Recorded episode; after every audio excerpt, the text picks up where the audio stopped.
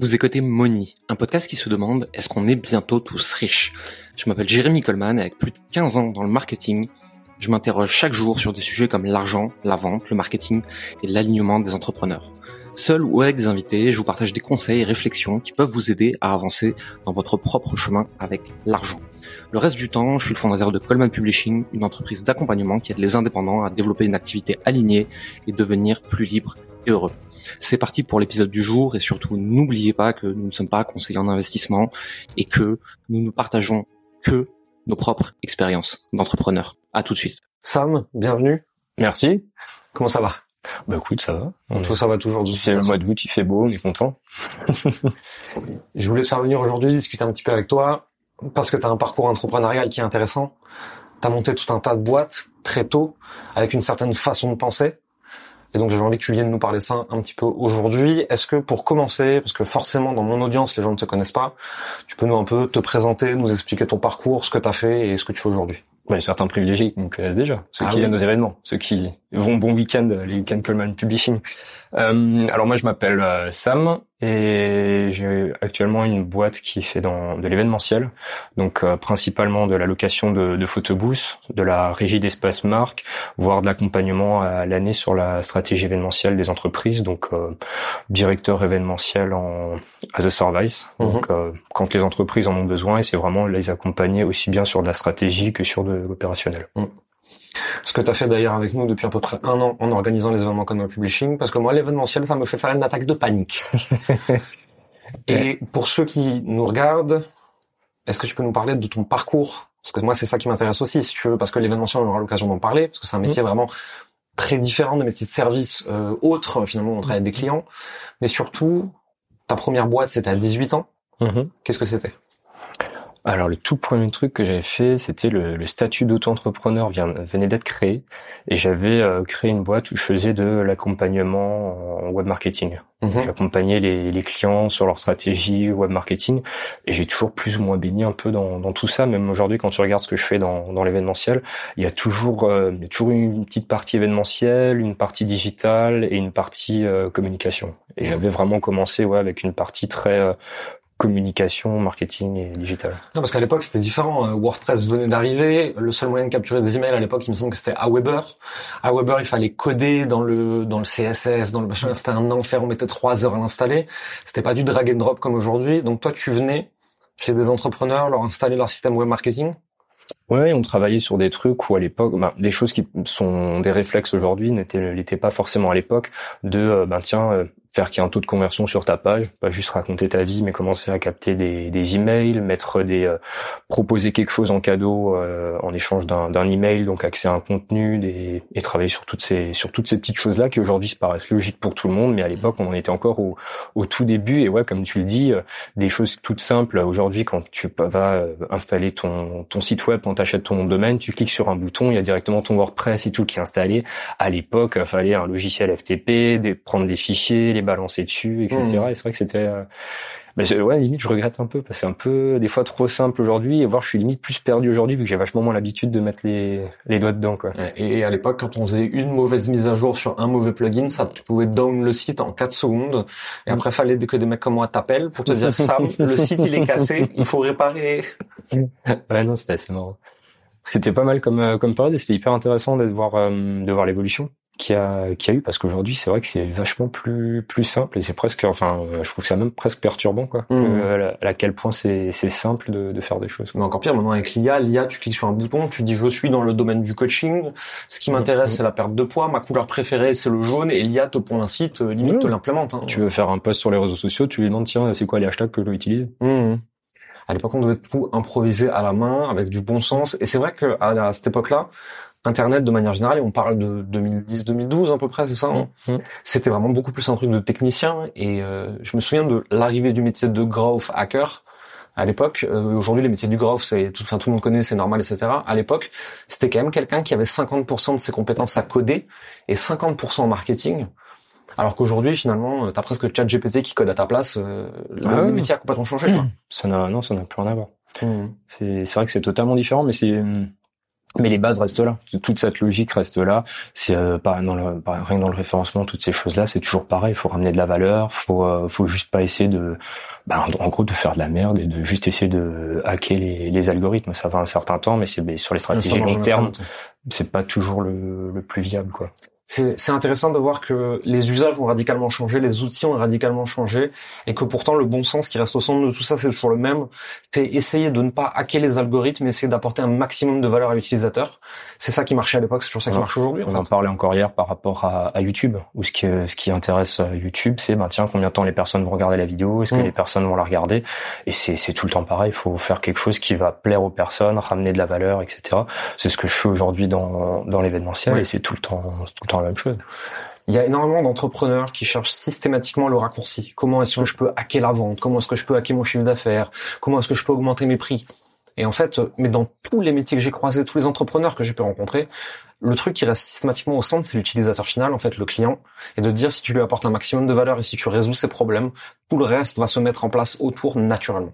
Oui, et puis enfin, et après moi, tu, enfin tu me connais, j'ai pas du tout cette logique d'aller très vite. Mmh. Moi, je suis plus la logique euh, vieux diesel.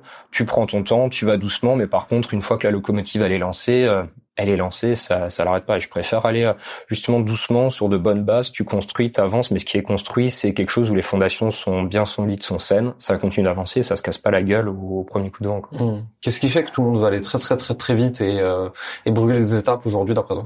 C'est l'argent facile, c'est le côté euh, que tu vois sur les réseaux sociaux de euh, ah tiens c'est génial du jour au lendemain euh, je suis devenu millionnaire etc. Sauf que ça marche pas, tu montes très vite, tu et quand tu montes trop vite t'es sur des bases qui sont totalement pourries, ça ça peut baisser d'autant plus vite que que t'es monté quoi. Mmh, Donc autant les doucement et tu le vois sur un, un, site tu génères en 48 heures un site avec je ne sais combien de contenu que tu essaies de référencer de machin vs quelque chose qui t'a pris des années où tu l'as correctement construit, euh, ton site qui a pris quelques années il durera beaucoup plus longtemps. Mmh ton image de marque, c'est pareil, euh, etc.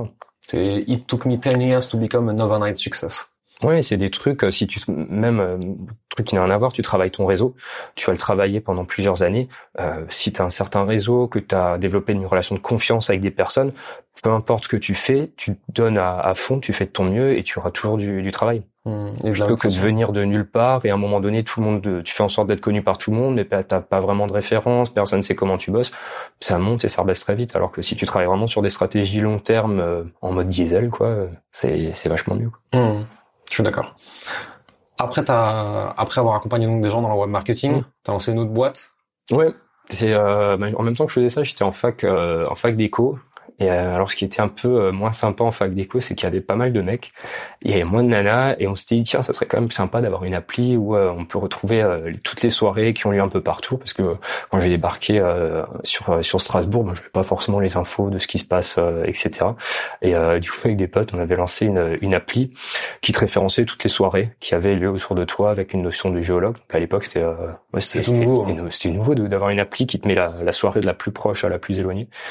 Et, euh, et ouais, on a lancé ça sur euh, sur iPhone, Android. On avait à peu près 1000 nouvelles soirées chaque euh, chaque semaine. On mhm. avait une bonne base de données. C'était c'était assez marrant. C'était un peu le projet fun que tu fais quand t'as euh, quand tu te rapproches de la vingtaine, où ouais, où tu fais des machins, tu t'amuses, tu fais tes conneries. T'as un peu pas forcément assez pensé au business model, mais mmh.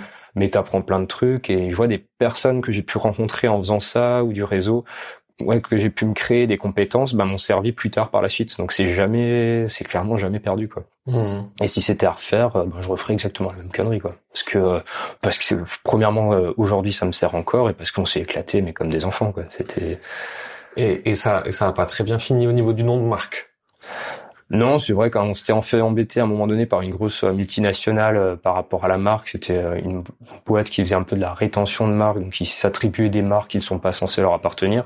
Mais pareil, t'es à 19 ans, t'es c'est ma marque, c'est mon bébé, complètement cramé. Tu reçois le courrier d'une marque qui dit non, elle est à nous. C'est en mode rien à foutre, quitte à y cramer toutes nos économies, on crame toutes nos économies, on en, frais d'avocat et puis on, garde la marque quoi. Puis on mmh. l'avait gardé. Du coup, on est on est content quoi. Ça, ça fait quoi à 19 ans quand tu reçois un courrier d'une multinationale qui remet en question euh, ton marque et que, qui te menace de poursuites juridiques je pense qu'on avait l'esprit tellement cramé. Je pense qu'aujourd'hui encore, qu'il y a des trucs comme ça, tu, tu nous fais chier, on est en mode rien à foutre, on est au poker, all-in, et puis ça passe ou ça casse, quoi. L'entrepreneuriat à l'ancienne, quoi. Ah ouais, non, c'est ça, c'est des machins où, tu sais, il y avait limite une côté, un côté comme si on, s'en prenait à ton ego, tu mmh, du coup, euh, je vois tout à fait on était, en plus, on avait fait des lunettes euh, avec le nom de marque dessus qu'on mettait un peu partout. On était tout content de nos lunettes. On était, euh, ah non, c'est mort. On vient de, en plus, c'était les débuts d'Alibaba. On avait acheté, euh, ouais, pour 1000 balles de lunettes sur Alibaba, mais pour nous, c'était énorme à l'époque. Ils sont en mode, ah non, on vient d'acheter 1000 balles en, lunettes. C'est hors de question qu'on perde ses sous. Finalement, on a crémé dix fois plus en frais d'avocat, mais, mais voilà. La boîte d'après? après, j'avais fait, ben, il a fallu faire un pivot parce qu'à un moment donné c'était bien sympa de, de s'amuser là-dessus, mais il fallait faire autre chose. Je m'étais associé avec euh, une personne qui avait notamment des compétences en, bah, en développement. Euh, du coup, bah, on a fait un pivot, on s'est mis à développer des applications mobiles et surtout des, des web apps pour, mhm. euh, pour des boîtes. Donc c'était hyper intéressant.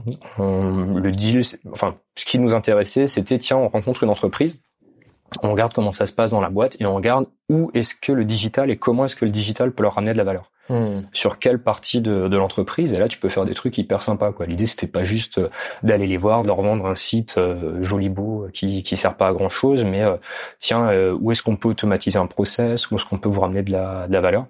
Et en même temps je m'étais associé sur une autre boîte avec un créa où là on faisait de la com de la com pure donc ça pouvait être aussi bien du, du logo que des des fly que des des petits visuels dans le but de choper de la viralité sur les réseaux sociaux. Ça, pareil, c'était encore assez euh, assez neuf.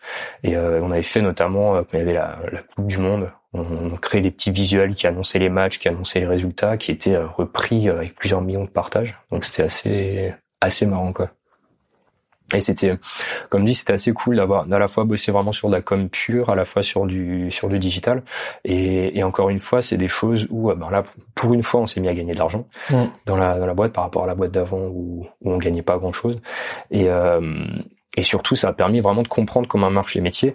Et euh, parce que, enfin, la première fois que, j'ai, que je suis allé voir un client avec cette boîte de communication, il fallait que je vende un logo j'avais aucune idée de comment vendre ça. Je savais pas ce qu'était un brief créa ni rien. Et j'ai, ouais, j'ai vraiment tout appris sur euh, sur le tas, quoi.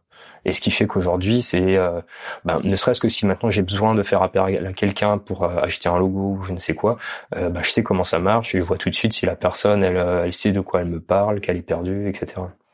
C'est quoi les erreurs à pas faire euh, quand on veut recruter euh, une boîte de com, que ce soit pour refaire un site internet, faire un logo, euh, faire des créas, etc. Est-ce que tu as des, bonnes pratiques à nous partager, des erreurs à ne pas faire, toi qui étais de l'autre côté? Bah, Une des erreurs, notamment, c'est de cramer tout ton budget. Hmm. C'est l'exemple que je donnais toujours, c'était tu, tu te crées ta boutique, t'as cramé tout ton budget pour euh, créer la boutique, mais t'as plus du coup de budget pour faire venir du monde dans la boutique, mm. pour convertir ces personnes, pour euh, l'animer, etc. Et souvent les personnes vont prendre tout leur budget pour se créer éventuellement des, des flyers, pour se créer un, site internet. Et une fois qu'ils ont tout, ben, il n'y a plus de budget pour euh, faire d'acquisition clients, pour travailler une l'animation de la communauté, faire des choses sur les réseaux sociaux, etc. Donc déjà mm. c'est aussi ça, c'est penser de manière intelligente son, son budget. Mm ne, ne, pas tout cramer. Après aussi, c'est de euh, d'avoir éventuellement de voir éventuellement différentes personnes. Euh, si tu vas voir quelqu'un qui va être des fois un peu trop dans le marketing, trop dans le créatif, il va te faire un truc joli, mais ça va se casser la gueule. Euh, si tu vas voir euh, des fois un développeur un peu trop tech, qui va te faire un bunker, ça va être solide, mais c'est pas sexy du tout. Mhm. Donc c'est de trouver un peu le, juste milieu dans, dans tout ça, quoi. Mhm mais surtout ouais c'est enfin c'est surtout l'erreur que font souvent les personnes c'est assez génial j'ai fait un site internet mais euh, j'ai dépensé tous mes sous mais maintenant il n'y a pas de trafic c'est vraiment de la merde ouais mais c'est pas de la merde c'est juste que t'as que t'as une boutique et maintenant il faut faire venir du monde dans ta, mmh. boutique c'est pour ça d'ailleurs que je recommande toujours aux coachs, euh, coach et profession assimilée, donc euh, thérapeute, profession de l'accompagnement de manière générale ou du service. Hein. c'est oublier le site internet au début, surtout faites pas de flyer et en fait toutes les opérations de com traditionnelles sont adaptés à une certaine forme d'entreprise, à une certaine taille d'entreprise. Et en fait, quand tu te lances, euh, il faut juste aujourd'hui avec les réseaux sociaux, ce qu'on n'avait pas à l'époque. Hein. Aujourd'hui avec les réseaux sociaux, en fait, juste tu fais un profil quelque part, ça te fait une page vitrine, et en fait tu commences à communiquer et à aller au contact des gens. Et c'est seulement bien après que tu peux aller chercher des opérations de com de plus grande envergure une fois que tu as un business model stable et solide, quoi. Hein. Ouais, faut faire des choses en fonction de ton budget. Moi, si tu regardes, j'ai toujours pas de site web. Hein. Mmh. J'ai toujours pas de site web, m'en porte pas plus mal. Hein. C'est, mmh. faut penser ta com et encore une fois, la, la communication, c'est quelque chose de global. Il y a plein de composantes. Ça peut être de l'événementiel, ça peut être les réseaux sociaux, ça peut être un site web, ça peut être ton réseau, ça peut être plein de choses. Et il faut juste le faire en fonction de ton budget, en fonction de là où tu es à l'aise et en fonction de la, de la stratégie et de l'image de marque que tu veux, que tu veux mmh. donner. Ouais, ça t'es des gens. Moi, j'ai j'ai une image de marque qui est très sur le réseau, qui est très sur la recommandation. Euh, la plupart du temps, euh, même pour trouver mon numéro, il vaut mieux passer par un. Le plus simple, c'est de passer par un client. Et je dis souvent, même, je préfère bosser avec les gens que je connais parce que euh, ouais, c'est via la recommandation, ça se passe mieux et, et voilà. Ouais, moi c'est pareil. Euh, alors aujourd'hui effectivement avec Coleman Publishing on a des programmes d'accompagnement qui sont relativement accessibles, tout le monde peut les trouver, savoir ce que c'est, etc. Moi, je fais un petit peu de consulting à côté. Personne ne sait ce que je fais. Personne ne sait quand je prends des clients. Personne ne sait quel tarif je facture. Et j'ai pas tellement besoin d'en parler en fait parce que c'est que de la recommandation. Et euh, ce que j'ai réussi à amener avec Coleman Publishing à nos clients et à notre équipe est finalement le meilleur exemple de ce que je suis capable de faire. Mm. Et toi aujourd'hui, tu as la même chose finalement sur l'événementiel, où vraiment tu fais de l'événementiel as a service, c'est que T'as pas besoin de site, t'as pas besoin de com, t'as besoin de rien du tout, puisque chaque client, euh, t'as quelque chose à afficher, à montrer finalement, parce qu'il y a des personnes qui étaient là, souvent d'autres entrepreneurs, ils se disent ah tiens qui est-ce qui lui a réalisé l'événement, ah tiens il était vachement bien fait, est-ce que tu peux me passer son numéro? Et finalement c'est comme ça que t'as fait jusqu'à maintenant quoi. Oui, et puis bah déjà au jour d'aujourd'hui, rien qu'avec la mise en relation, j'ai déjà il y a assez à faire, voir je suis déjà en, galère sur les, les, les devis, mmh. etc. Donc premièrement, et puis deuxièmement, je préfère bosser de cette manière-là plutôt que d'être juste à la recherche de ben tiens je m'amuse à faire du devis, du devis, du devis pour des personnes qui sont juste à la recherche d'un prix. Non, moi je préfère bosser avec des personnes qui ont déjà vu mon travail, qui savent de quoi je suis capable et avec qui je peux mettre une vraie relation de, de travail en place. Mmh. Tu travailles avec des personnes qui sont déjà convaincues, qui ont décidé qu'ils le voulaient Sam, mmh. qu'est-ce que Sam est capable de faire, et qui cherchent pas un prestat événementiel qui va aligner sur le prix, le délai, le machin, un truc comme ça? Non, le but c'est de, de, travailler dans, en confiance. Et on, je me rends compte souvent sur les OP qu'on met en place, le moins cher n'est pas forcément le plus rentable. Et moi, je mmh. préfère bosser avec des personnes qui, qui cherchent une rentabilité plutôt qu'un qu'un prix pas cher pour au final une rentabilité complètement mmh. flinguée. Quoi. Le fameux ROI invisible. c'est ça. C'est de savoir qu'il faut investir, savoir que ça va te coûter au début, mais savoir qu'à moyen terme, long terme, en fait, tu as un retour sur investissement qui est pas mesurable, qui est difficilement traquable, mais qui finalement est toujours là et a été observé par toutes mmh. les personnes qui font ce genre de choses. Quoi. Oui, rien. Même toi, le premier. Sur le premier événement qu'on a fait ensemble, t'étais en train de, euh, ouais, on va essayer de mettre le, moins possible, etc. Sur le deuxième événement, je t'ai dit bon, maintenant tu, tu me laisses faire, on va faire un peu plus. Et puis tu m'as dit ouais, mais ça, ça sert à rien, ça, ça sert à rien. Non, mais même emmener un micro et tout, ça sert à rien. Finalement, t'as fait ton, toi, t'as parlé sans micro et tout le reste du week-end, on l'a fait avec un micro. Hmm. Euh, le fond, la première fois, euh, j'ai insisté pour pouvoir mettre deux lumières histoire qu'il qu y ait un petit quelque chose. La fois suivante, on a un peu plus travaillé la scénographie et tout de suite les photos, les retours sont sont différents. Et as mis un peu plus, mais la rentabilité que tu as oh, derrière l'événement, etc., ça n'a rien à voir. 100%. Et euh, moi, l'événementiel, c'est un truc, ça me fout des, des bouffées d'angoisse, en fait. Ça me fout des attaques de panique. Je vois tout ce qui peut déconner, je vois tout ce qui déconne, et toi, aujourd'hui, tu as l'habitude de le faire. C'est pour ça que mmh. tes clients, ils viennent te chercher. C'est en fait, ils te transfèrent toute leur charge mentale, tout leur ah stress, c'est toi qui gères, tu as, l'habitude de faire ça. Mais moi, quand tu me dis juste, je dois organiser un repas pour 10 personnes, je suis en train de me faire mal au cerveau. Et c'est aussi pour ça que j'aime pas l'événementiel, parce qu'en fait, c'est pas le coût de l'événement qui me stresse le plus. C'est, j'ai l'impression de dépenser de l'argent pour être stressé. Mm. Et en fait, je déteste ça. Et c'est pour ça que je fais appel à toi aujourd'hui pour s'en occuper. Et encore, même en étant loin, ça me crispe. Les clients sont contents, l'équipe est contente. C'est pour ça qu'on continue à le faire. Mais moi, c'est un truc, ça me fout des attaques de panique. Hein. Ouais, alors que c'est hyper important. Mais c'est ça le, c'est ça mon rôle et c'est là où je me positionne. C'est, euh, mm. tu t'occupes pas des différents trucs. Tu, euh, je m'occupe des problèmes. Profite de ton événement, profite de tes clients et je gère les, les couilles. Quoi. Mm. Aujourd'hui, donc, t'as pas de site internet, T'as quasiment pas de présence social média pour communiquer Si, j'ai un compte Facebook où de temps en temps je mets une photo de ce que je fais et le trois quarts du temps je mets une photo du, du chien ou du tracteur. Quoi.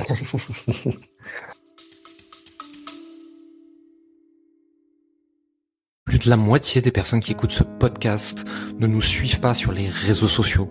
Je prends quelques secondes pour interrompre votre épisode et vous suggérer d'aller dans la description du podcast, de cliquer sur les liens et de regarder ce qu'on vous a préparé.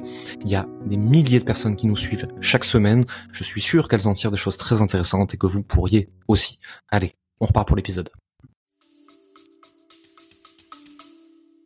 Et pourtant, ça t'a jamais empêché de travailler avec des gros clients corporate non. Comment ça se fait? C'est le, réseau, la recommandation, c'est euh, ouais, c'est de réussir à faire quelque chose de qualitatif. En fait, plutôt que d'investir euh, énormément dans beaucoup de, de com, beaucoup de blabla, beaucoup de superficiel, je préfère me donner à fond dans la prestation, mmh. délivrer la, prestation la plus qualitative possible. Et, euh, et quand tu bosses, que tu fais quelque chose de quali, les gens voient voit la différence et demande à la personne, bah tiens, t'es passé par qui, ça s'est fait comment, etc. Donc, euh, je préfère investir un maximum là-dedans et dire au client, ben oui, euh, écoute, euh, j'ai pas, j'ai un budget marketing, etc. qui est assez faible. Par contre, j'investis un max dans te satisfaire, qui a un maximum de, de retour. Mmh. Et, et aujourd'hui, c'est surtout comme ça que ça tourne. Quoi. Dans les dans les dernières années, l'événementiel c'était quand même pas facile. Mmh. Ça t'a demandé parfois de faire certains pivots. Mmh. Avec quel état d'esprit t'abordes finalement ton, ton métier et les périodes des fois de transition obligatoires parce qu'on t'annonce une crise, parce qu'on décide qu'on ferme tous les événements, parce que si, parce que ça. Il y a toujours des changements et finalement que tu peux pas maîtriser. En fait, c'est des événements externes sur lesquels t'as jamais aucune prise. En termes d'état d'esprit, comment est-ce qu'on aborde cette partie-là du métier? Bah, Déjà, ce qu'il faut être clair, c'est que quand tu es entrepreneur, quand tu es chef d'entreprise, enfin, tout le monde veut être chef d'entreprise pour ne pas avoir de plafond d'un point de mmh. vue salaire. C'est tiens, moi je veux gagner plus, je veux machin. Mais si tu veux pas avoir de plafond, tu peux pas exiger un plancher. Mmh c'est un peu l'avantage du salariat, c'est que t'as ton, tout le monde râle parce que t'as un, un plafond au-dessus de la tête, mais t'as aussi ton plancher. Mmh. Donc euh, déjà, il faut se mettre au, clair avec toi-même, c'est que oui, je monte ma boîte, je peux euh, gagner beaucoup plus, mais je peux aussi gagner beaucoup moins. Mmh. Donc ça, c'est déjà un truc qu'il faut être clair avec toi-même quand, quand tu te lances. Et euh, après, il faut avoir ce, ce truc de... Euh, j'en parlais à un moment donné avec mon, mon premier comptable qui était, euh, si tu es là pendant X années, à un moment donné, euh, ça, ça continue de marcher. Il faut juste persévérer, continuer. Et à un moment donné, les gens se disent, tiens, ça fait quand même quelques années qu'il est dans la place, que des personnes ils font confiance. Ils t'ont peut-être pas fait confiance dans les débuts, mais ils voient que ça marche, que ça continue, et ils vont à ce moment-là faire appel à toi. Mmh. Donc c'est continuer, c'est persévérer, c'est se dire, ben ouais, il y aura des périodes plus hautes, des périodes plus basse. Quand ça marche mieux, faut pas forcément tout cramer faut aussi penser à, investir. Euh, moi, je gère ma, la boîte de manière très euh, diesel, comme on disait au début, je vais un peu moins vite. Euh, et par exemple, ben, je finance au maximum avec les, les fonds propres mmh. d'entreprise, ce qui fait que les périodes où c'est plus compliqué, ben, tu te retrouves pas avec des crédits, euh, plus savoir faire pour comment faire pour les payer, etc. Mmh. Donc c'est vraiment construire quelque chose, ouais, en, en bon père de famille, j'ai envie de dire, dans la dans la gestion. Et des fois, quitte à aller un peu plus doucement, mais avoir les, les reins plus solides. Hmm. Intéressant comme philosophie. J'ai un peu la même, de dire, je suis ok d'aller un peu moins vite que certains, mais en fait avec une trésorerie un peu plus stable, avec plus de fonds propres. Et finalement, c'est un peu cette gestion en bon père de famille qu'on appelle comme ça, de dire, euh, ok, je vais pas être en hyper croissance, je serai pas la start-up de l'année, mais finalement, euh, je serai là plus longtemps en fait, et je peux surtout, je peux survivre aux vagues, je peux survivre aux aléas, je peux survivre si le marché il change, il évolue en fait. Non seulement je vais être en capacité d'être meilleur, mais surtout je suis moins en danger que les autres en fait. Mmh. Ouais, moi je vois des boîtes quand j'ai commencé, des personnes qui étaient euh, vachement plus dans la dans la place que moi. Euh, moi j'étais le petit nouveau qui suis venu avec euh, trois fois rien, trois bouts de ficelle. Aujourd'hui, quelques années plus tard, quand tu regardes ce que ce que j'ai aussi bien d'un point de vue référence que d'un point de vue matériel, j'ai j'ai vachement plus. Et ce qui peut faire la, la différence, c'est quoi? J'ai peut-être un peu moins flambé sur certains trucs à un moment donné. J'ai plus réinvesti dans la boîte et au jour d'aujourd'hui, ben je suis vachement plus serein sur sur certaines périodes pour mmh. attaquer certains types de, de projets. Ok. Depuis toujours, tu as toujours évolué dans le monde tech, startup, communication, marketing, événementiel. Et pourtant, en réel, t'as pas le style de vie qui va avec au quotidien. Non. Aujourd'hui, on est en train de tourner chez toi. Derrière, dans le jardin, il y a les poules, il y a les poissons, il y a la permaculture. Donc, en fait, comment on concilie le fait d'être avec des gros clients sur de l'événementiel, sur des trucs très euh, très tendance où ça bouge beaucoup vite, etc. Et le fait de rentrer chez soi à la campagne avec ses poules et ses poissons? Mais en fait, moi, j'en ai besoin, sinon je pète un câble. Hmm. C'est euh, quand tu es obligé d'être hyper social, parce que euh, ben, quand tu es sur ton espace, tu, tu, si, si tu fais pas qu'il y ait une certaine ambiance, euh, qu'il y ait une certaine euh, bonne humeur, ben, ça n'attire pas les, les personnes. Mmh. Faut, donc tu es obligé d'être ben, hyper social, dans une certaine dynamisme, etc. Alors du coup, quand tu rentres, franchement, ça fait juste du bien de, ben, es tout seul, tu es dans ton jardin, tu, tu vois personne, tu, tu fais le vide, voire même ça t'aide à prendre du recul. Mmh. Il y en a certains, ils vont faire de la, du yoga, je sais pas quoi. Moi, je sais que ça, ça m'aide à, à reprendre de la hauteur à imaginer des, prochaines stratégies, à repenser la suite, etc. Moi, ce que j'aime bien, c'est que ça montre aussi un exemple, c'est qu'on peut, on n'est pas obligé d'être à Paris pour euh, avoir des business avec des clients à Paris, par exemple. Mmh. Tu vois, ah as des clients toi aujourd'hui dans toute la France, mmh.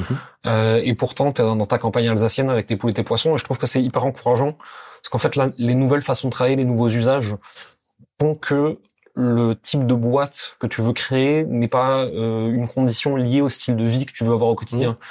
Alors bien sûr, tu veux monter la dernière startup à Paris, euh, tu es peut-être un peu obligé, tu vois, dans certains incubateurs.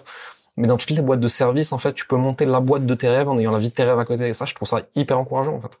Et, et moi, ce que j'ai toujours aimé aussi, c'est euh, ce côté penser un peu en dehors du cadre. Mhm. Ça t'aide à penser d'une manière différente que les autres, à te euh, différencier, à venir avec des, des, produits, des offres différentes. Mm. Et, euh, et pour ça, justement, de, de ressortir un peu de, de tout ça, d'aller fréquenter d'autres personnes, etc., ça fait énormément de bien. Il y avait un, un événement que j'ai organisé pendant quelques années, pendant un peu plus de cinq ans à Strasbourg, qui s'appelait les, bah, qui s'appelle encore, qui existe encore, les, les apéros entrepreneurs. Mm. Et pourquoi j'avais voulu organiser ça Ce que je trouvais hyper intéressant, c'est que c'est des personnes qui ne, normalement ne devraient pas se rencontrer, qui se Mm. rencontrent. Et quand tu regardes, en fait, tout le monde est hyper sectaire. T'as les geeks qui sont entre eux, t'as les créas qui sont entre eux, t'as les industriels qui sont entre eux, t'as les agriculteurs qui sont entre eux. Et en fait, juste à un moment donné, de dire aux personnes, ben, venez, on se mélange tous et, euh, et on fait des rencontres qui n'auraient peut-être pas forcément dû avoir lieu.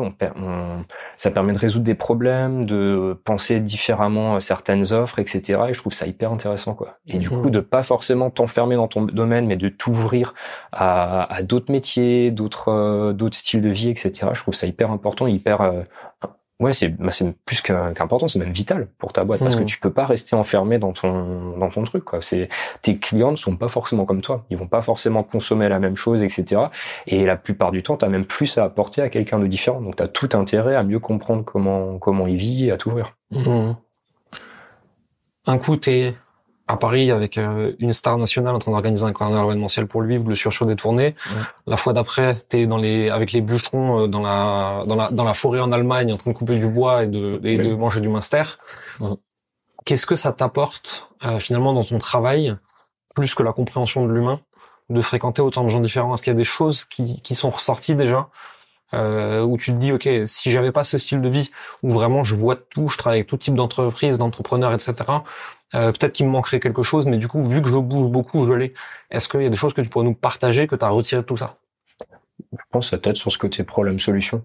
Parce Mhm. que euh, des personnes dans, dans un métier, dans un cœur de métier, dans un domaine, vont euh, vraiment être focus sur un problème et vont pas avoir l'habitude de le, de le régler, alors que d'autres personnes le règlent tous les jours. Et euh, vu que tu es avec eux, ben ça t'aide. Et vu que tu fais un peu un mix des deux, ben tu règles plus facilement les, les problèmes. Tu es beaucoup plus facilement en mode euh, problème-solution. Mhm, ok. C'est euh, ne, ne serait-ce que euh, si tu es par exemple beaucoup avec des ouais avec un milieu un peu plus euh, événementiel ou quoi, des fois tu peux être un peu moins en mode bricolage, alors que si de l'autre côté tu as l'habitude d'être avec des personnes qui qui bricolent, tu vas plus facilement résoudre euh, certains trucs. Mhm. Ouais, si un truc est pété sur un événement, tu sais le réparer en trois secondes parce que le reste du temps, tu es en train de bricoler avec des gens dont c'est dont c'est le Ouais, métier ou- ou des choses comme ça. Ou un exemple, je sais pas, si- alors je sais pas si c'est le meilleur, mais ça peut un peu illustrer le truc. J'ai un, un client où justement ce qui est intéressant, c'est que je l'accompagne à l'année sur, cette sur sa stratégie événementielle. Et euh, eux, dans leur stratégie RSE, ben ça c'est pareil, la stratégie RSE, si tu viens juste sur un événement, à chaque fois que tu fais des one-shots, tu fais plus ou moins la même chose, tous les événements se ressemblent, t'amènes pas forcément de valeur. Quand tu es à l'année avec eux, tu comprends ce qui se passe un peu partout, tu t'imprègnes de l'ADN de marque, de la stratégie de com globale, et tu peux vachement mieux le refléter sur, euh, sur l'événement, et l'événement s'intègre dans toute cette strate de com globale. Eux, dans leur stratégie RSE, ils ont euh, investi dans des ruches pour la biodiversité, etc. Et ce qu'ils faisaient, c'est qu'ils avaient, ils- donc ils ont leur miel, qui est brandé de leur marque, qu'ils mettent dans les tote bags à la fin d'événements. Et ce que je trouve, j'aurais dit, ouais, je trouve que c'est un peu flingué quand même comme truc parce que, euh, ben, concrètement, ce pot de miel, tu lui amènes euh, limite autant de valeur que le pot de miel que tu as embarqué euh, le matin à l'hôtel parce que quand tu rentres chez toi, t'as pas de miel. Donc, Mhm. concrètement, valeur perçue zéro. Et du coup, je- ce que j'aurais suggéré, c'est tiens, sur les événements à venir, on va prendre ces pots de miel, on va les mettre dans une ruche. Donc on va fabriquer une, une ruche, on va mettre ces pots à l'intérieur, on va prendre un chevalet sur lequel on va expliquer votre démarche RSE, on va mettre une photo des ruches, etc.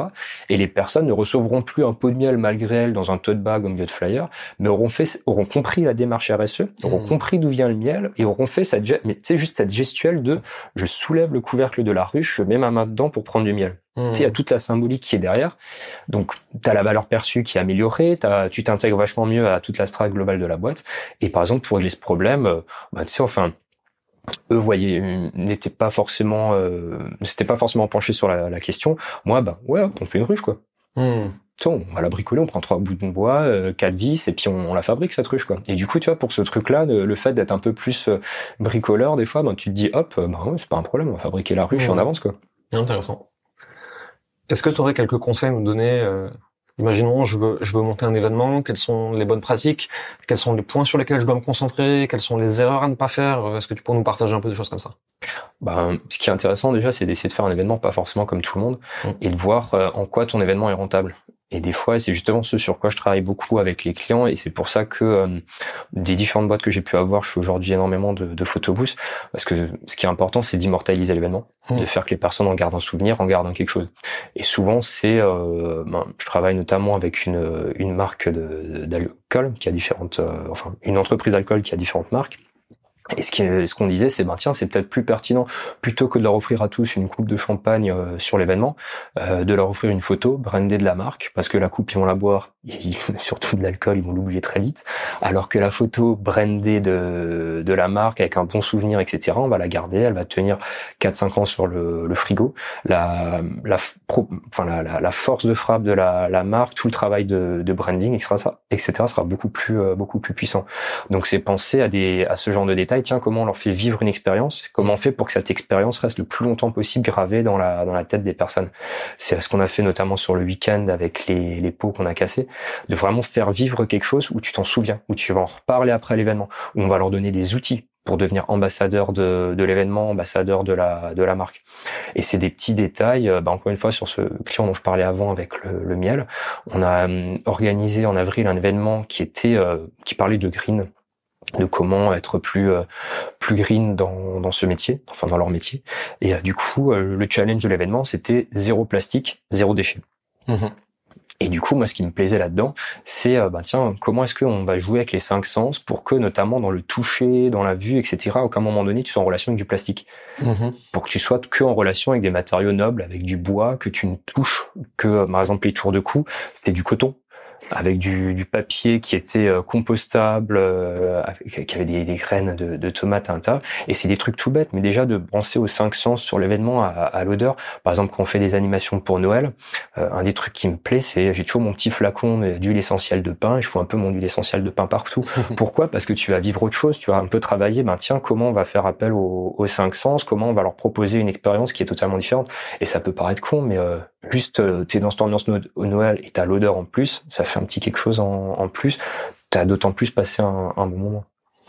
Donc, toujours penser finalement ton événement pour voir comment il peut être euh, réexploité en termes de vidéos, de photos, de diffusion social média. Donc, avoir finalement une stratégie 360 et pas se dire juste c'est un événement, mais c'est un événement qui va s'inscrire dans une strate de com avec mes clients Exactement. à long terme, etc. À côté de ça, bosser avec les 500, c'est pas se contenter euh, du toucher ou de la vue, comme on a tendance de faire. Mm.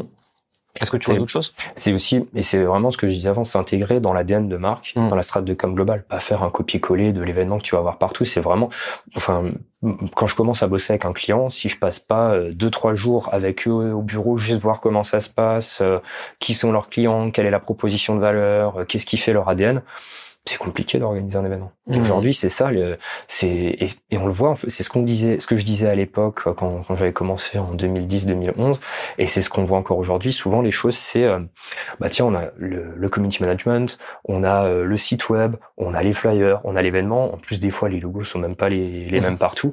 Alors qu'en fait, il faut juste réussir à tout synchroniser, à comprendre que c'est un ensemble où tout est interconnecté. Pourquoi Mhm. dans l'événement, on va pas communiquer en même temps sur ça qui se passe sur le site web? Pourquoi sur le site web, on va pas communiquer sur euh, cette opération qu'on a en ce moment donné dans le, dans le magasin, si on a un magasin Et en fait, c'est de réussir à tout synchroniser, de garder une cohérence et de vraiment de penser global plutôt que de penser juste euh, one, par, one by one. Quoi. Tu penses que c'est parce que les équipes en interne ne se parlent pas assez ou est-ce que c'est parce que les entreprises elles ont tout externalisé à chaque fois avec des prestats différents en fonction des prix donc du coup personne ne se rencontre jamais? C'est quoi le problème vis-à-vis de ça? C'est tout ça.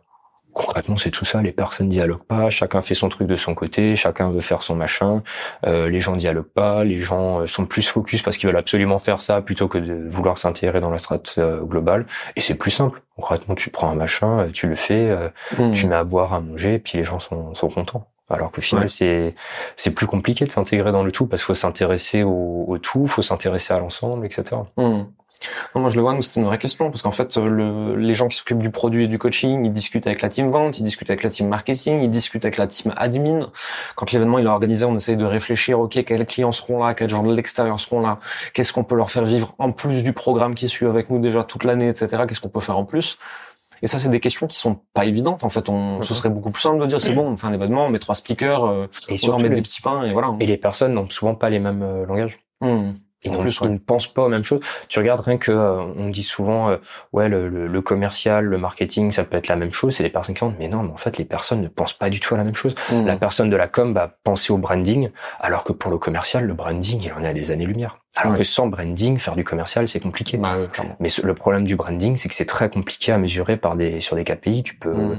c'est très compliqué à percevoir. Et du coup, Bah, L'image de marque se mesure pas, quoi. non, tu peux pas le mesurer alors que c'est hyper important. Hmm. Si, si les personnes n'ont jamais vu ton logo, c'est plus compliqué de leur vendre un truc que s'ils ont déjà entendu parler de toi, ils t'ont déjà vu, etc. Donc c'est souvent aussi ça le problème, c'est que les personnes ont du mal à se comprendre. Hmm. Donc elles ont du mal à parler entre elles. Qu'est-ce qu'il faudrait faire? Il faudrait qu'elles aussi, elles voient plus de gens, qu'elles sortent un peu de leur truc, qu'elles aillent tester d'autres métiers. Est-ce qu'il faudrait foutre les commerciaux en stage au marketing, les marketeurs en stage à l'événementiel? Bah, tu vois, c'est ce que j'aime bien moi dans mon parcours, c'est euh, d'aller voir un peu euh, tout partout. C'est euh, et tu le vois des fois, euh, c'est c'est le truc qui m'énerve des fois quand tu demandes juste un, un logo à des personnes et elles t'envoient le logo qui est dans leur signature email. Tu vois, c'est des trucs où en fait, je pense que les personnes devraient des fois être moins enfermées dans leur métier, Ouais. mais plus ouverts à, à plein de choses pour euh, justement ben, euh, savoir que ce que c'est qu'un- une image vectorisée, savoir la différence entre un PNG et un, un JPEG. C'est des trucs tout bêtes, mais euh, d'avoir des fois certaines notions d'autres métiers et pas juste rester renfermé dans son truc. euh, ouais, mais moi je fais ça et tant pis, démerdez-vous, parce que c'est un ensemble. Tu vois, si si euh, la personne qui te fait venir du, du monde dans ta boutique, elle est très bonne, mais que derrière le vendeur, il est il est nul. Ben ça marche pas. C'est pour ça que tout le monde au final est dans le même bateau et euh, et les gens en fait tu te rends compte qu'ils n'aiment pas être flexibles. Hmm. Tu te rends compte que ça- chacun aime bien être dans sa case. Ouais, moi je suis le mec qui fait ça. Ouais, moi je suis la nana qui fait ça. Et, euh, et du coup, euh, alors que non, à un moment donné, ben, il va aussi peut-être falloir que tu comprennes ce qu'il fait, voir lui filer un coup de main, échanger. Et puis euh, c'est souvent ça aussi la difficulté, quoi. C'est que les Hmm. personnes se comprennent juste pas. D'où l'importance, encore une fois, de euh, ben de sortir de sa secte, j'ai envie de dire, et d'aller voir d'autres personnes qui font d'autres métiers, qui ont d'autres problématiques, d'autres manières de penser, etc. Donc toi, finalement, t'es pas tellement pour l'hyper spécialisation, mais plus pour une compréhension plus globale de l'écosystème et de voir comment ça peut s'apporter des choses mutuellement, quoi.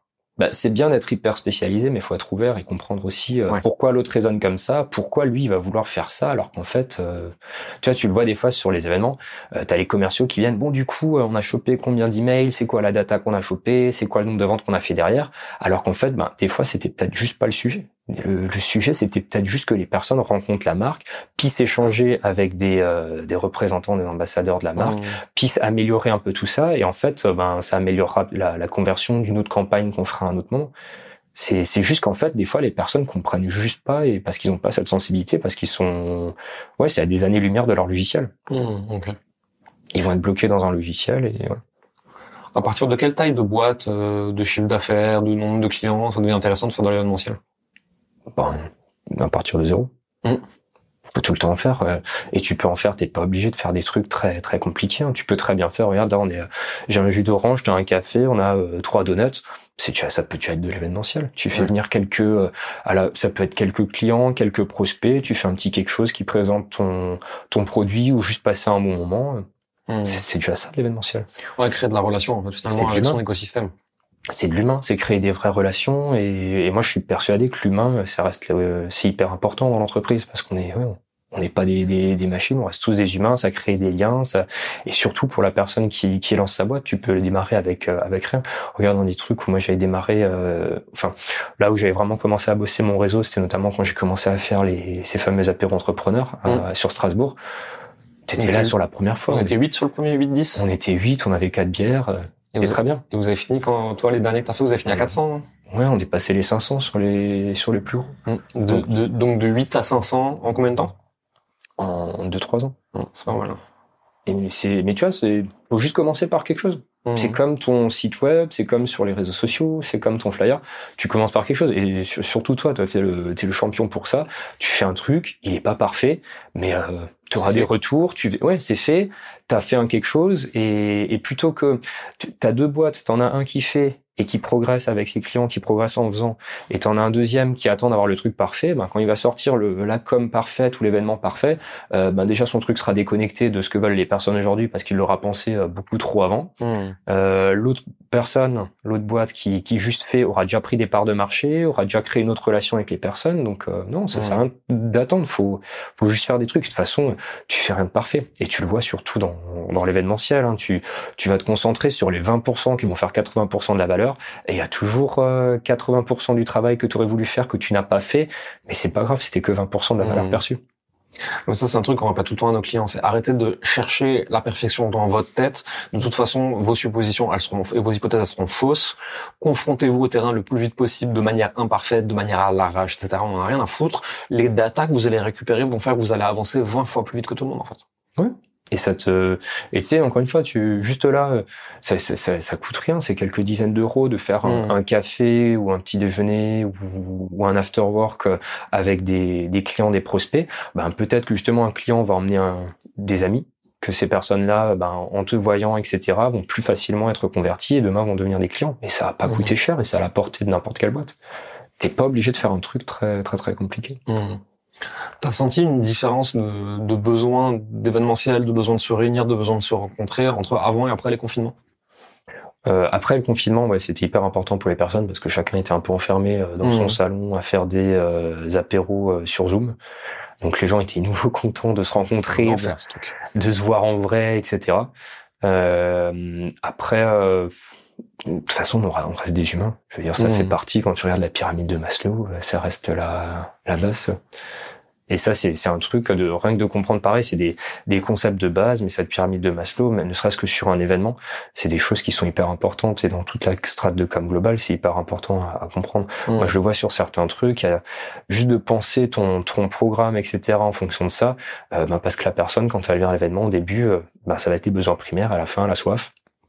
Donc il faut répondre à ça. Et une fois qu'elle a plus faim, plus soif, elle va être ouverte à d'autres choses. Mmh. Et c'est euh, ouais. C'est vrai que je l'ai déjà vu ça sur des événements. Le premier truc, premier réflexe, toujours qu'est-ce qu'on mange, qu'est-ce qu'on boit? Ah, il y a rien, je me casse.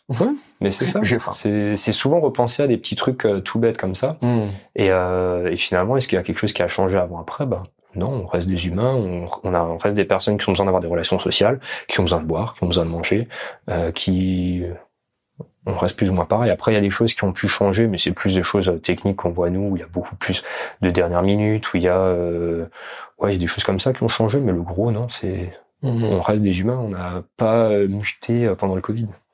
Donc toi, tu pars du principe aussi que l'IA va pas tout transformer, qu'elle va juste rendre les choses plus simples, mais qu'il y aura toujours les mêmes besoins humains, de choses faites par des humains, d'humains qui se connectent, etc. Et qu'on finira pas tous comme des robots cybernétiques branchés dans notre salon. Je pense pas que notre génération ni la génération suivante euh, réussira à être heureux et épanoui derrière son ordi toute la journée à parler à ChatGPT. Mmh. Concrètement, c'est pas ouf. Hein. Non, mais par contre, ça va être un super outil. Encore une, enfin, c'est des super outils. Encore une fois, ça autant bosser là, on va ramener de la valeur. Mmh. les choses euh, bah, qui seraient répétitives, etc. Autant les confier à, à une IA, etc. Moi, c'est, tu vois, c'est le truc que je vois sur le sur le produit Photobooth, mmh. euh, où ouais, un photographe a énormément de valeur parce qu'il va prendre des clichés, il va réussir à capter des moments, etc. que tu n'arriveras pas à voir avec un photobooth. Par contre, le truc de on va faire 15 photos, on fait les cons, etc. On a des souvenirs concrètement, euh, enfin moi j'aimerais pas être la personne qui est toute la soirée derrière son appareil photo à, à shooter, à faire je sais pas le, plus gros qu'on a fait sur des gros événements, c'est 10 euh, 000 impressions sur un week-end. Mmh. Euh, je pense qu'à la fin tu te tires une balle. c'est et même les gens sont plus à l'aise face à un robot que face à à quelqu'un qui est toute la soirée en train de les shooter. Donc non, moi je pense que ouais les, euh, les IA, les robots, etc. C'est très bien et qu'on continuera à ramener de la valeur, ne serait-ce que quand on voit ce qui se fait dans la, la cuisine, etc. D'un point de vue robot, euh, je pense que c'est plus épanouissant pour un humain de penser à un nouveau plat, à un nouveau euh, cocktail, que de faire tous les soirs exactement le même plat. Mmh. Tu t'épanouis beaucoup plus en faisant des, des choses comme ça. Quoi. Mmh. Complètement d'accord. Donc non, il faut pas être euh, je pense qu'il faut pas être inquiet pour ces choses-là. Au contraire, faut les, faut les utiliser. Si tu recommençais tout du début, là, tout ton parcours entrepreneurial, avec tout ce que tu sais aujourd'hui, tout ce que tu as vécu, etc. Donc, tu recommences de zéro, mais tu as toujours les informations que tu as maintenant. Mhm. Qu'est-ce que tu ferais autrement? Je sais pas s'il faut faire autrement, en fait. Mhm. Parce que c'est, c'est les conneries que j'ai pu faire qui te font apprendre. En fait, il y a, on a encore ce problème en France de, de l'échec, des erreurs que tu as pu faire, mais en fait, c'est comme ça que tu apprends. Et mhm. je pense, enfin, moi, ça me m'angoisse plus le parcours parfait où t'as jamais fait d'erreur parce que euh, l'erreur que tu vas faire elle sera d'autant plus grosse, elle va te coûter d'autant plus cher, elle sera mm. d'autant plus compliquée à gérer. Donc euh, non, je sais pas si je referais les choses différemment. différemment. Je pense que quand tu fais les choses à un moment donné, euh, ouais, il y a des fois, oui, t'étais peut-être moins sérieux sur la boîte, t'étais un peu plus en train de de passer d'accorder de temps et d'importance à ta vie sociale, mais c'est parce qu'à ce moment-là, tu en avais besoin. Et que si tu avais trop été sur ta boîte, tu aurais pété un câble à un moment donné parce que tu n'avais pas assez accès sur ta, sur ta vie sociale, par exemple. Mmh.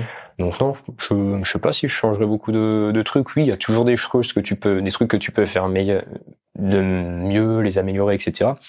Mais ouais, non, ça sert à rien de regretter. Faut, tu fais, t'avances, tu progresses, tu fais tes conneries. Je pense qu'il faut qu'on fasse tout. Tout le monde fait ses erreurs, tout le monde fait ses conneries et tout le monde progresse, quoi. Mmh. Bah, écoute, c'est une bonne philosophie. Sam, si les gens qui nous ont regardés veulent en savoir plus sur toi, sur ce que tu fais, où est-ce qu'ils te retrouvent, où est-ce qu'ils te contactent? Ça, c'est une bonne question. Bah je pense qu'il faut te poser la question à toi. on envoie un message à la team euh, Coleman Publishing. nous, on fait la mise en relation. Ouais, je fais souvent, je fais souvent comme ça parce que euh, je vais pas leur dire de me contacter je ne sais où et puis je vais pas répondre aux messages. Tu, tu, connais mon, mon, mon, souci pour répondre aux messages. J'ai ouais, de ça. C'était pas vif là-dessus. C'est plus ouais, par téléphone, etc. Mais ouais, non, prenez contact avec euh, Jérémy. Venez aux événements Coleman Publishing aussi. Ce sera l'occasion de prendre un verre ensemble, de se voir dans la vraie vie. Mmh. Et c'est aussi souvent ça qui est important, quoi. C'est de se voir en, dans la vraie vie en tant qu'humain et c'est là qu'on voit euh, s'il y a des choses à faire ensemble ou pas. Il y a des fois des personnes que tu rencontres comme ça, tu tu sais pas ce que tu vas faire ensemble parce que tu as des métiers qui n'ont rien à voir mais il y a un bon feeling et tu te dis ah, je sais pas euh, donc on va garder contact et on trouvera bien un truc à faire ensemble à un moment donné. Et les choses se font juste parce qu'elles doivent se faire et parce qu'il y a un bon feeling entre entre personnes quoi. Mmh. Ok, très bien. Bon, écoutez, si vous voulez contacter Sam, vous nous envoyez un message et on fera la mise en relation. Sam, merci pour ton temps. À bientôt. À bientôt.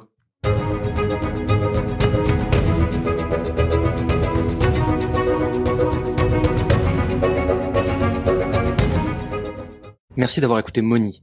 Vous êtes encore 93% à écouter chaque semaine ces épisodes et n'avoir jamais mis un like, un abonnement ou un commentaire et des étoiles sur votre plateforme d'écoute préférée comme Apple Podcast, Spotify ou Deezer.